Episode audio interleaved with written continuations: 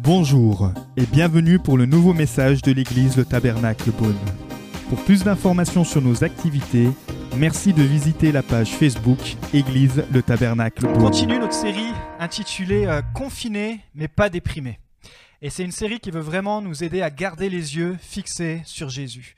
En fait, on veut vraiment apprendre à protéger notre cœur avec ce, verset clé qui dit Garde ton cœur plus que toute autre chose, car de lui jaillissent les sources de la vie. Dans le Proverbe 4, verset 23. Par-dessus tout, veille sur ton cœur, protège sur ton cœur. Donc, on avait commencé cette série, on avait vu comment euh, garder son cœur et aimer son prochain. Euh, la semaine dernière, on avait vu comment euh, garder son cœur et aimer son Dieu. Et ce matin, nous allons voir comment garder son cœur par la prière. Effectivement, on se, prépare à la semaine de Pâques et on se prépare habituellement à cette semaine dans la prière. Euh, on se préparera aussi avec cinq jours de jeûne et prière. Euh, vous pouvez jeûner des médias, vous pouvez sauter un repas, euh, comme vous voulez, mais vraiment prendre un temps pour nous rapprocher de Dieu. Donc tous les midis, encore une fois à 13h30, on pourra se rejoindre pour avoir un temps de partage, un temps de bénédiction, un temps de prière. Et le vendredi, nous prendrons ensemble le repas du Seigneur. On aurait dû faire aussi cinq baptêmes le dimanche 12 avril. Donc je salue les futurs euh, baptisés, donc Chouane, euh, Brigitte, Naomi, euh, Norma, Oscar. On- J'aurais dû, on aurait dû vous baptiser ce dimanche euh, 12 avril, mais à cause des conditions, les baptêmes sont reportés. Euh, confinés, mais quand même baptisés, parce que euh, ce qui sauve, c'est votre relation avec Jésus-Christ. Mais on a hâte de se retrouver, et ça va être tellement bon de pouvoir fêter ces cinq baptêmes euh, ensemble. En tout cas, en parlant de la prière, Catherine Kuhlman a dit La plus grande puissance que Dieu ait donnée à un individu est celle de la prière. Euh, Il y a quelqu'un qui a dit aussi Est-ce que la prière est ton volant ou ta roue de secours? Alors ce matin, nous allons parler comment garder son cœur par la prière. Seigneur, merci pour ta présence ce matin. Je prie que tu bénisses chacun, chacune qui est là connecté, que tu puisses euh, venir les visiter, venir les réconforter. Merci Saint-Esprit pour ton souffle qui donne la vie. Et nous te bénissons dans ton précieux nom Jésus. Amen. Dernièrement, euh, j'ai dû passer pas mal d'entretiens parce que ça fait un petit moment que je voulais changer d'emploi. Je suis pasteur bénévole, mais à côté, euh, j'ai un travail, donc je suis technico-commercial dans l'industrie. Et je me rappelle que lors de mes derniers entretiens, et notamment lors du dernier de la phase finale, juste avant de commencer ce dernier entretien, j'ai fait une prière flash. Ce qu'on appelle une prière, on peut dire aussi une prière de panique, une prière lastminute.com. Et j'ai dit, euh, vous savez, comme Néhémie, quand il a dû se présenter devant le roi, il a fait une prière flash, une prière de panique pour qu'il puisse avoir les bons mots. Et moi, j'ai mis, j'ai fait cette prière, j'ai dit très courte, mais qui vient du cœur. Jésus, merci d'être avec moi. Et si c'est ta volonté, et alors que cette porte pour ce nouveau travail s'ouvre. Et plus de deux mois après, euh, la porte s'est finalement ouverte et aujourd'hui euh, je suis dans une nouvelle entreprise. Euh, merci Seigneur pour cette porte qui s'est ouverte. Moi je vois vraiment la prière comme un dialogue avec Dieu. On a tous notre propre dialogue intérieur. Si on devait s'écouter, on, on est peut-être même notre propre fan. On, parle, on se parle tellement. Et si on pouvait diriger ce dialogue vers Dieu? Je crois qu'il est bon aussi de se programmer dans la journée un temps où on peut prier. Et c'est pas une nouvelle idée dans la Bible, on voit que le peuple de Dieu avait l'habitude et avait pris le temps de se programmer des temps pour la prière. Par exemple, on voit l'histoire de Daniel, on nous apprend qu'il priait au moins trois fois par jour, le matin, le midi et le soir.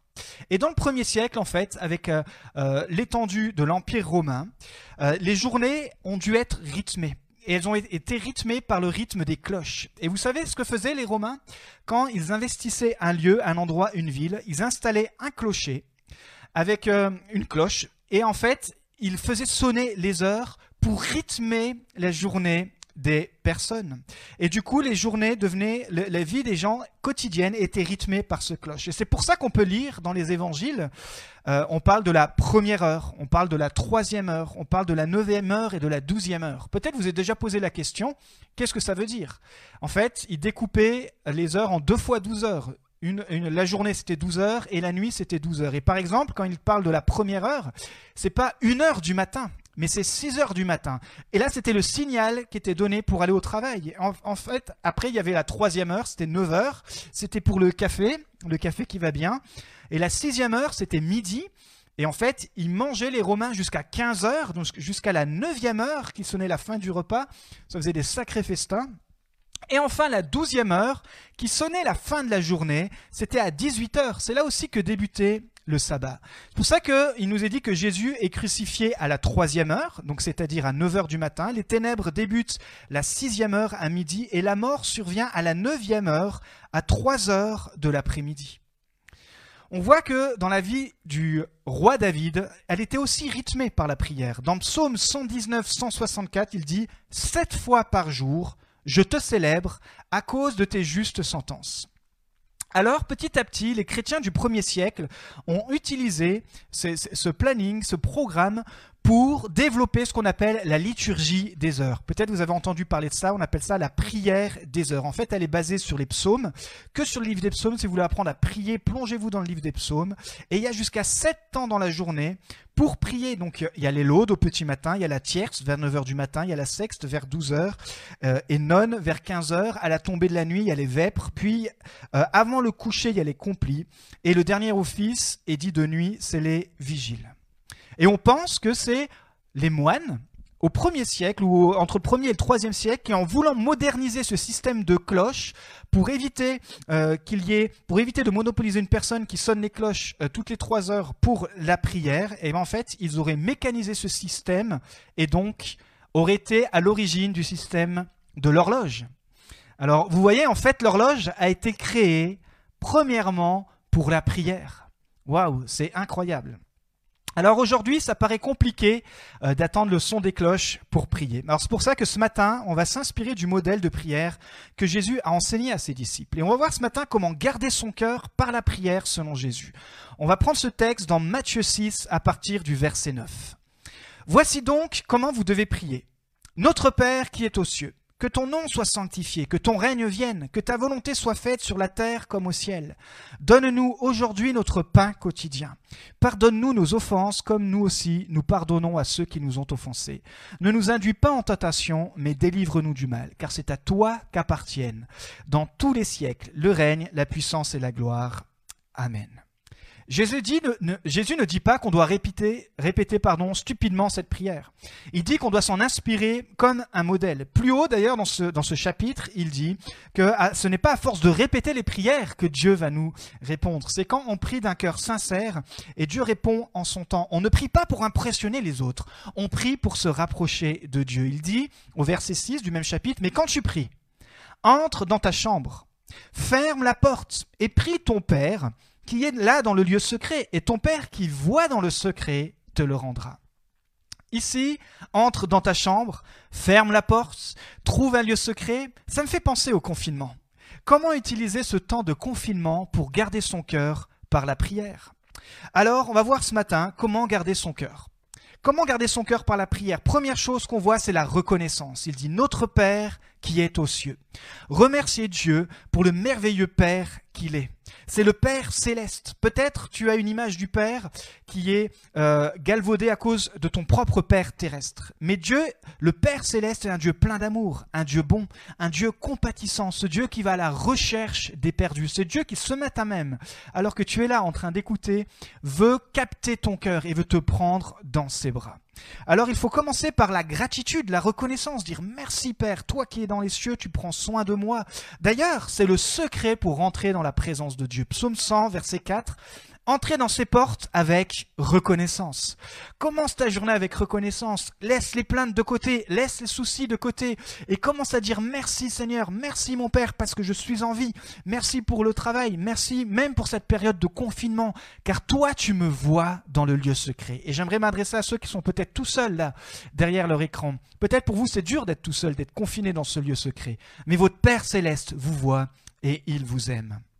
C'est bon d'avoir ce Père céleste. Dans Jacques 1,17, il est dit Tout cadeau de valeur, tout don parfait nous vient d'en haut, du Père qui est toute lumière et en qui il n'y a ni changement ni ombre de variation. Waouh Le père se dit aussi Abba, c'est la relation la plus proche que peut avoir un père avec son enfant. Vous savez, ma fille, euh, Angelina, qui a une quinzaine de mois, euh, quand elle me tend les bras, même si c'est pas le bon moment, même si c'est pas le bon endroit, je ne peux que craquer et la prendre à mon tour dans les bras. Alors moi qui suis juste un père terrestre, limité avec mes défauts, à combien mon Père céleste qui est parfait et qui nous aime, en qui il n'y a aucune nombre de variations, envie de te prendre chaque jour dans ses bras. Première chose, reconnaissance. Deuxième chose, bénis le nom de Dieu. Que ton nom soit sanctifié. Sanctifié, ça veut dire respecter. Comment? En bénissant son nom.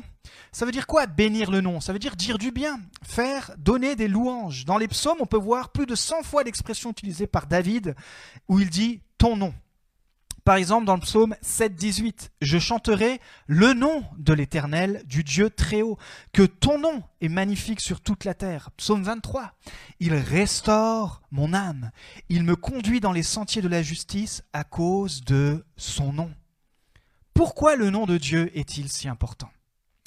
Dans la culture juive, on donnait le nom en fonction du caractère qu'on souhaitait ou qu'on discernait déjà chez l'enfant.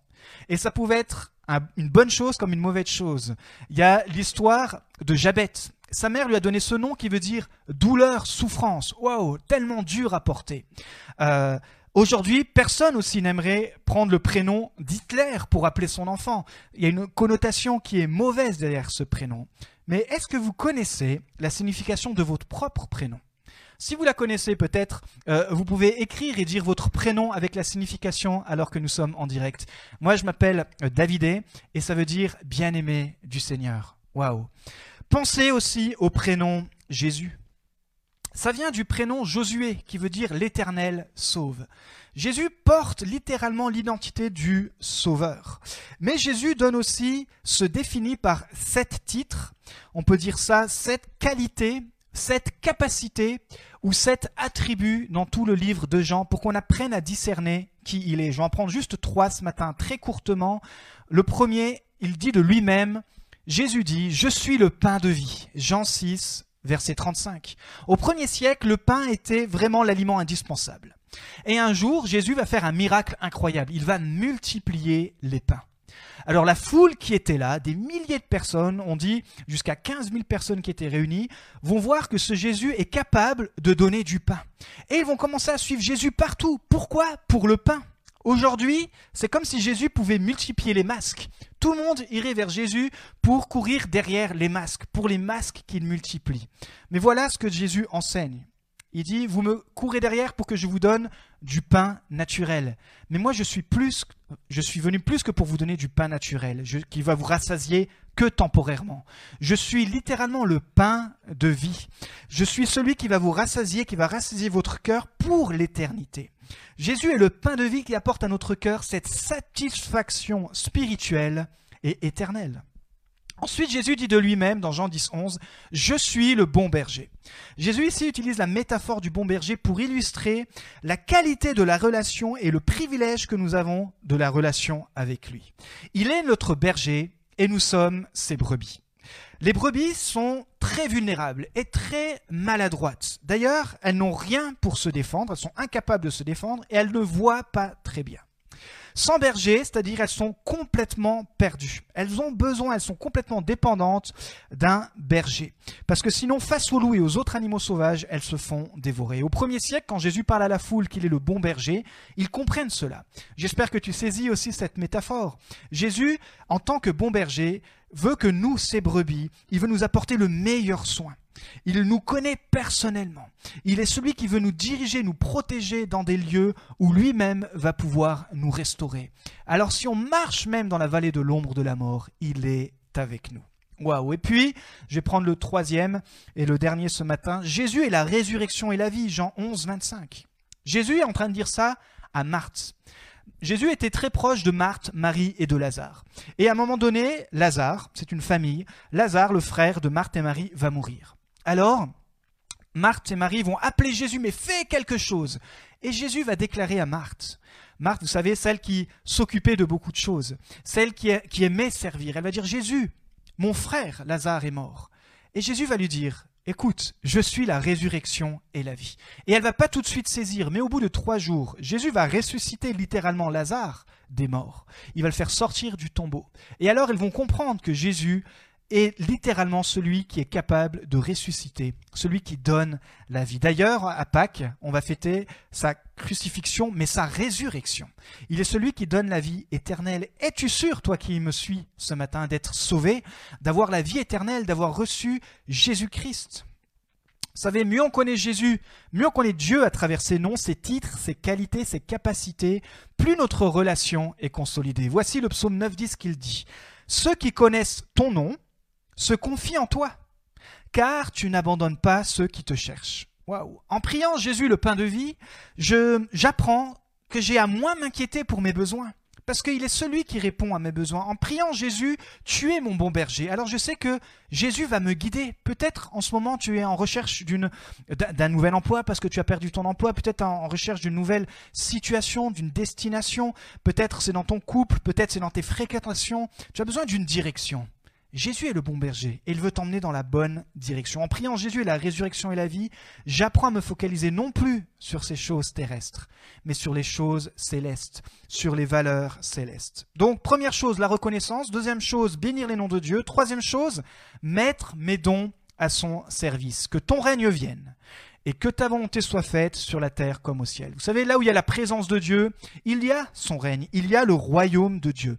Et sa volonté, elles sont complètement liées. Sa présence en nous, c'est le temple du Saint-Esprit. C'est le Saint-Esprit en nous qui fait que nous portons les valeurs du royaume de Dieu. Prendre ce que Dieu a mis entre tes mains durant cette saison de confinement ou pas de confinement, mais prends ce que Dieu a mis entre tes mains pour servir les autres, pour que son royaume vienne là où tu es, dans ta famille, dans ton travail, durant ton confinement. Un règne de paix, tu peux l'apporter, là où c'est la confusion, un règne d'amour, là où c'est la colère, un règne de justice. Vous savez, nous avons la particularité, le privilège en tant que chrétiens, à grâce au Saint-Esprit, de porter les valeurs du royaume de Dieu en nous. Et nous pouvons les partager partout où nous allons, à travers ce que nous faisons. 1 Pierre 4, 10, verset du Bible du Sommeur, j'aime ce qu'il dit, dit, chacun de vous a reçu de Dieu un don particulier. Alors, touche ton voisin, c'était pas tout seul, il dit, même toi, tu as reçu un don particulier. Chacun de vous avait reçu un don particulier, il dit, mais qu'il le mette au service des autres, comme un bon gérant de la grâce infinie variée de Dieu. Alors, c'est quoi mes dons C'est la fameuse question, mais pose-toi cette question plutôt, qu'est-ce que Jésus ferait à ma place dans telle situation? Et regarde tes capacités naturelles, peut-être c'est l'intelligence, peut-être c'est le pratique, peut-être c'est le chant, peut-être c'est le service, peut-être c'est euh, la créativité, peut-être il y a tellement de choses que tu peux mettre au service des autres. Occupe ton cœur par ce qui occupe le cœur de Dieu. Occupe ton cœur par ce qui occupe le cœur de Dieu, ça permet de garder ton cœur. Matthieu 6, 33, version Bible du Sommet, voici ce qu'il dit Faites donc du règne de Dieu et de ce qui est juste à ses yeux votre préoccupation première. Waouh Alors que nous sommes dans ce confinement, dans ce lieu secret, on ferme notre porte, nous sommes là, nous gardons notre cœur, nous voulons dire Seigneur, je veux apprendre à mieux te connaître. Mais aussi à te faire connaître. C'est la vision de notre Église, d'être plus près de Dieu, mais plus près des gens. Je m'aligne avec les projets de Dieu, les plans de Dieu pour ma vie. Mon planning est secondaire. Je vais vous lire cette citation de Miles Munro. Les leaders ne dorment pas. Trouve ton appel, cette chose qui te gardera éveillé pendant que tout le monde dort. Tu dors trop. C'est pour cela que tu es un suiveur et non un leader. Quand tu trouves une passion, tu ne dors pas. Waouh la passion de propager la bonne nouvelle, de donner le message de l'évangile. Quatrième chose qu'on peut voir dans cette prière que Jésus nous enseigne, c'est de présenter ses besoins, les nôtres et ceux des autres. Verset etc., de te vêtir, ça représente ça, euh, le pain. Le pain, ça représente aussi la santé. Euh, toute notre santé, on a besoin de la confier entre les mains de Dieu. Il dit, donne-moi aujourd'hui notre pain quotidien. Dieu n'est pas intéressé par te donner des choses dont tu auras besoin dans un an. Dieu veut te donner ce que tu as besoin aujourd'hui. Et là que tu me suis, j'aimerais te dire qu'aujourd'hui même, derrière ton salon, derrière ton téléphone, Dieu te donne ce dont tu as besoin. Tu as besoin de foi pour voir plus loin, Dieu va te le donner. Tu as besoin de, de courage, tu as besoin de sécurité, tu as besoin de paix, alors tu peux la réclamer à Dieu il va te la donner. Tu as besoin d'une nouvelle force, d'être renouvelé dans ton intelligence. Tu as besoin de protection parce que toi, tu continues d'aller au travail. Alors chaque matin, Dieu dit qu'il renouvelle ses bontés aussi pour toi. Tu peux faire une liste de tes besoins. C'est pas exclu et dire voilà mes besoins. Mais il dit donne-nous aujourd'hui notre pain quotidien. C'est-à-dire que il y a le nous dedans. C'est prier aussi pour les besoins des autres. Pas que pour les nôtres, mais pour ceux des autres. Et c'est ce que nous faisons tous les mardis. À 19h30, nous nous retrouvons en ligne et nous prions pour les besoins des autres, pour ceux qui se connectent. Et on a vu une personne, peut-être qui est connectée, Brian, il nous avait demandé de prier pour son travail. Et un mardi, on s'est retrouvé là, alors que nous étions connectés, on a prié pour son travail. Et en fin de semaine, il nous apprenait qu'il avait trouvé un nouveau travail. J'aimerais te dire que quand tu pries pour les besoins des autres, Dieu entend aussi ces prières. Cinquième chose, sonde ton cœur. Verset 12. Pardonne-nous nos offenses, comme nous aussi nous pardonnons à ceux qui nous ont offensés. Donc il y a plusieurs types de prières. Il y a des types de prières de reconnaissance, des louanges, il y a des prières de lamentation, il y a des prières euh, d'exhortation, il y a des prières qui sont sujettes suite à nos émotions, des prières qui sont sujettes euh, pour la délivrance, pour l'environnement, etc. Mais il y a aussi une prière, un autre type de prière qui est la prière de confession. Et j'aimerais te dire ce matin, autorise-toi à vivre libre de la culpabilité. Jésus a pris déjà toute notre condamnation. Alors pourquoi tu te condamnes encore? Jésus peut te pardonner et t'enlever ce sentiment de culpabilité. Alors tu te poses la question, comment? Reconnaître tes erreurs et pardonner les erreurs des autres. Voici ce qu'il dit dans le psaume 139 David. Sonde-moi, ô Dieu. Pénètre mon cœur, examine-moi et pénètre les pensées qui me bouleversent. Considère si je suis sur le chemin du mal et dirige-moi sur la voie de l'éternité. Peut-être que tu t'es connecté ce matin, mais tu as le cœur lourd, parce que tu as l'impression de vivre que dans les erreurs. J'aimerais te dire que tourne ton cœur vers Jésus. Demande-lui pardon. Et demande pardon aussi à ceux que tu as offensés. Et alors, tu vas recevoir le pardon de Dieu. Jésus a payé cela à la croix et nous offre ce pardon. Et puis, relève-toi. Il n'y a plus aucune condamnation pour ceux qui sont en Jésus-Christ. Je vois tellement de chrétiens, c'est-à-dire qui sont en Jésus-Christ, mais qui vivent sous la condamnation, parce qu'ils n'ont pas pris l'habitude de confesser leurs péchés. Confesser les péchés, c'est dire entre toi et Dieu demander pardon, mais aussi aller demander pardon à ton frère, à ta sœur, à quelqu'un. Peut-être c'est pour toi ce matin, il faut que tu appelles quelqu'un et que tu lui demandes pardon. Tu vas voir, ça va te soulager, ça va porter la paix à ton cœur. Sixième et dernier point ce matin. Prendre les bonnes décisions. Verset 13 du chapitre 6. Ne nous induis pas en tentation, mais délivre-nous du malin. Ne nous induis pas en tentation. Alors d'où vient la tentation? La tentation est l'occasion d'accomplir une bonne chose par un mauvais moyen en désaccord avec la volonté de Dieu. Je répète, la tentation, c'est l'occasion d'accomplir une bonne chose, mais par un mauvais moyen, c'est-à-dire qui est en désaccord avec la volonté de Dieu. Par exemple, on veut réussir un examen. Ça, c'est un désir normal. Mais le, mauvais moyen de l'accomplir, ce serait de tricher et de justifier, mais j'ai voulu tricher pour avoir mon examen. La motivation est bonne d'avoir l'examen, mais le moyen n'est pas selon la volonté de Dieu.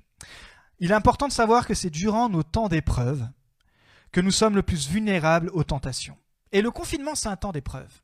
On voit que les gens deviennent fous certains, on voit qu'il y a de la violence, on voit que... Euh, parce que pourquoi on est exposé à nous-mêmes? Toute la journée, on est exposé à nous-mêmes. Et parfois, les gens n'ont pas pris le temps de se guérir eux-mêmes. Et c'est un bon temps pour dire Seigneur, voici les tentations qui ressortent quand je suis seul, alors je veux te les apporter, afin que tu m'en libères. Dieu est amour. Il nous a dit qu'il ne tente personne. Mais le diable nous tente pour nous faire pécher, car il veut nous détruire. Il veut ruiner notre vie spirituelle afin qu'on n'accomplisse pas les desseins de Dieu. Alors il faut comprendre d'où vient la source de la tentation. La source de la tentation n'est ni Dieu ni le diable. En fait, Jacques dit que c'est nos désirs qui en sont la source. Et Satan vient exploiter nos moments de faiblesse afin de nous tenter, afin de nous solliciter à pécher. Par exemple, mes faiblesses ne sont pas vos faiblesses. Mes tentations aussi sont différentes. Peut-être tu peux avoir la, faiblesse que quand tu vas euh, en course, tu as la tendance de voler, je dis n'importe quoi, un vêtement. Alors, tant que tu vas pas dans ce magasin que tu aimes, tu n'auras pas la tentation. Mais à chaque fois que tu y vas, tu as ce désir qui naît et tu as comme envie de voler.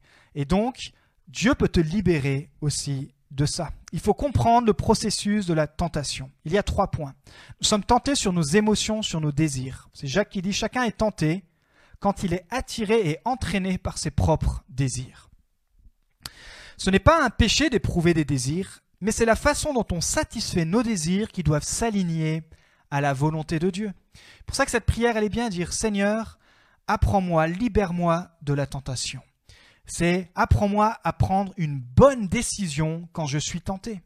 Exemple, en Bourgogne, on aime beaucoup boire du vin. Le vin est très bon. Boire un verre, c'est très bien. Mais se saouler pour satisfaire nos désirs, on sait très bien que c'est une mauvaise chose. Alors, il y a aussi autre chose sur lesquelles nous pouvons être tentés, donc sur nos désirs, mais sur notre intelligence aussi. Par la tromperie, Paul mais, euh, mettait déjà en garde les chrétiens du premier siècle dans Colossiens 2.8. Il leur disait Faites attention avec toutes les philosophies. À l'époque, c'était les philosophies grecques, les philosophies romaines, etc. Et les chrétiens étaient influencés par leur environnement. Aujourd'hui, ça n'a pas changé. Nous sommes toujours influencés par l'environnement, par ceux qui veulent penser à notre place. Euh, nous sommes influencés et parfois nous pouvons tomber dans ce cycle et nous laisser tromper dans notre propre intelligence. C'est pour ça qu'il dit soyez renouvelés. On peut trouver toutes sortes de théories en ce moment avec le virus et nous laisser tromper alors qu'on a le bon désir de dire mais je veux trouver une théorie. Mais Paul dit, concentrons-nous sur Jésus. Concentrons-nous sur les choses d'en haut. Vous savez, aujourd'hui c'est cette épidémie, demain ce sera une autre. Jésus revient, c'est sûr. Il revient bientôt. Et c'est un des signes qui accompagneront son retour. Mais il y aura encore, il a encore du temps avant ce que Jésus puisse revenir. Donc laissons notre intelligence être transformée pour les bonnes choses, pour faire des œuvres qui rendent gloire à Dieu. Et troisième source de la tentation, troisième euh, objet de tentation, c'est notre volonté la volonté de désobéir. Quelqu'un a dit, la vie chrétienne est une question de volonté et non d'émotion. Pourquoi? Parce que, par exemple, les enfants ont très peu de volonté. Ils agissent principalement en fonction de leurs désirs. Je veux pas, je veux. Et on le voit dès qu'ils sont petits. Nous on le voit avec notre petite Angelina. Quand elle veut pas manger, elle ferme la bouche et euh, on peut rien lui mettre dedans. Par contre, quand elle a faim, alors là, elle sort les alarmes et je vous explique pas, elle pourrait réveiller euh, tout le quartier. Euh, les enfants fonctionnent comme ça. Ils fonctionnent selon ce qu'ils ont envie ou qu'ils n'ont pas envie. Et dans notre vie chrétienne, on commence comme ça. On commence en, mettant nos désirs. Oh, j'ai envie de prier. Je n'ai pas envie de prier. Oh, j'ai pas envie de me retrouver avec mes frères et sœurs connectés parce que ça me demande de décaler mon temps de repas, par exemple, parce que ça me demande de euh, décaler ceci ou cela. Mais quand on grandit spirituellement, alors on met de côté nos désirs pour nous réunir ensemble. On met de côté désirs pour apprendre aussi à prier. Vous savez, on n'a pas tout le temps envie de prier. Parfois, il m'arrive aussi à moi aussi de ne pas avoir envie de prier, mais je ne dois pas écouter mes envies. Je dois les soumettre et ne pas tomber dans la tentation mais plutôt résister et dire bah, Seigneur, j'ai pas envie de prier, mais je vais quand même prendre un, temps de prière. Nous voulons grandir et par la prière, c'est possible, même si on n'en a pas envie. Vous savez, Dieu viendra toujours au secours de notre faiblesse, mais pas de notre paresse. Dieu viendra toujours à notre secours quand nous sommes faibles, mais pas au secours quand nous sommes paresseux. Alors, il faut comprendre qu'on peut vaincre la tentation. Et c'est ici tout l'objet de ce dernier point. Euh, mais qui nous est dit, ne nous induis pas en tentation, mais délivre-nous du mal. Il faut connaître nos faiblesses. Certains sont fatigués, euh, et c'est quand ils sont fatigués qu'ils sont tentés de dire des choses qu'ils ne devraient pas dire. On est fatigué, on est énervé et on dit des choses qu'on ne devrait pas dire. Parfois, c'est la solitude. Encore une fois, en temps de confinement, la solitude s'apaise et ça nous permet parfois de, ça nous tente de faire des choses qu'on n'aurait pas fait si on était seul. C'est l'ennui. Vous savez, quand euh, on perd notre travail, on s'ennuie. Et j'aime le proverbe qui dit le précieux trésor d'un homme, c'est son travail. Donc ça veut dire qu'on n'a plus ce trésor quand nous sommes confinés, empêchés de travailler. Donc il ne faut pas céder à la tentation de l'ennui, mais il faut pouvoir euh, faire autre chose et pouvoir être victorieux. Jésus a été confiné 40 jours dans le désert. Mais regardez quel type de confinement. Il a été confiné pour être tenté. Waouh. Sans manger, sans boire. Donc il était seul, fatigué, entouré d'animaux sauvages, en plein soleil, dans un désert, dans la poussière. Euh, à mon avis, il devait mourir d'ennui. Imaginez toute la, toute la, le sentiment de solitude. Pour moi, ça c'est vraiment le confinement extrême. Et à un moment, Jésus a faim. Et c'est là que le diable vient le tenter. Et Jésus a faim, c'est un désir naturel, mais le diable vient lui proposer de manger de la nourriture, mais d'une façon euh, qui va déplaire à Dieu. Et Jésus est tenté. Mais il ne va pas céder à la tentation, il va dire non. L'homme ne vivra pas de pain seulement, mais de toute parole qui sortira de la bouche de Dieu. Jésus a réussi à prendre la bonne décision. Mais comme Jésus a réussi à prendre la bonne décision, il sait que nous, on peut parfois prendre la mauvaise décision et il nous comprend. Il nous comprend et il ne nous condamne pas. Il nous comprend car lui, il a été tenté et il nous comprend pour nous donner la victoire car lui, il a vaincu. Alors nous pouvons garder notre cœur ce matin des tentations par la prière. Nous pouvons garder notre cœur par la prière, par un temps de reconnaissance, en bénissant euh, notre Dieu, en mettant nos dons à son service, en présentant nos besoins mais aussi en présentant les besoins des autres dans la communion fraternelle, en apprenant à sonder notre cœur pour nous libérer de la culpabilité, et en apprenant à prendre des bonnes décisions. Une vie chrétienne sans prière, c'est comme un téléphone en mode avion. Et je vais terminer avec ça. Vous savez, quand on met notre téléphone, quand on voyage, parfois on le met en mode avion pour pas avoir du hors forfait. Mais quand le téléphone est en mode avion ou en mode hors ligne, le téléphone, on le regarde, il reste le même. On peut avoir accès à tous nos contacts. Si vous avez un smartphone, il y a toutes les applications.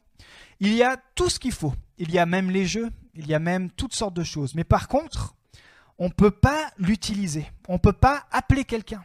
Pourquoi? Parce que même si on voit le numéro, comme on est en mode hors ligne, on ne peut pas appeler. La connexion est coupée. On voudrait aller sur Google pour recevoir des nouvelles informations. On ne peut pas parce que la connexion est coupée. Et donc, si on reste comme ça, euh, déconnecté, si on laisse le téléphone déconnecté, si on se laisse déconnecter, petit à petit, les informations qui sont stockées dans le téléphone deviennent obsolètes. Petit à petit, les relations que j'avais avec les personnes que je pouvais appeler dans mon téléphone deviennent euh, de plus en plus éloignées. Qu'est-ce que ça va produire? Ça va produire que finalement, si je peux plus appeler avec mon téléphone, si je peux plus m'informer, rester à jour, mon téléphone ne sert plus à rien. Mon téléphone quand il est en mode hors ligne. Et donc la première chose qu'on recherche, c'est qu'on cherche une connexion Wi-Fi. On recherche un point d'internet. Et là, dès qu'on se connecte, waouh Tout à coup, on voit les, notifications Instagram, Facebook. Tout à coup, on peut se connecter sur Skype, même appeler à l'autre bout du monde. Alors que juste quelques instants avant, on était bloqué. Vous savez, dès qu'on se connecte, on retrouve toutes les fonctionnalités. Peut-être que ta vie, elle est limitée en ce moment.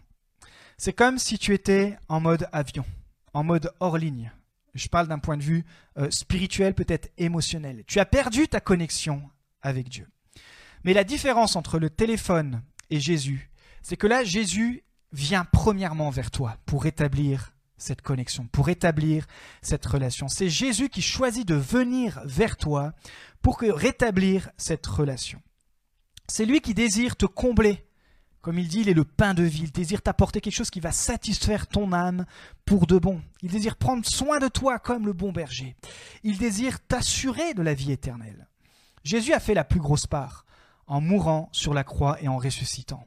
Il a créé ce passage, cette passerelle entre nous et Dieu le Père. Et maintenant, la connexion, elle est possible. Il n'y a plus d'hors ligne entre l'homme et Dieu. La connexion est possible par Jésus-Christ. Tu n'as qu'à le recevoir par la foi. Nous espérons que vous avez apprécié le message de cette semaine. Pour plus d'informations sur notre Église, merci de visiter la page Facebook Église le Tabernacle Beaune.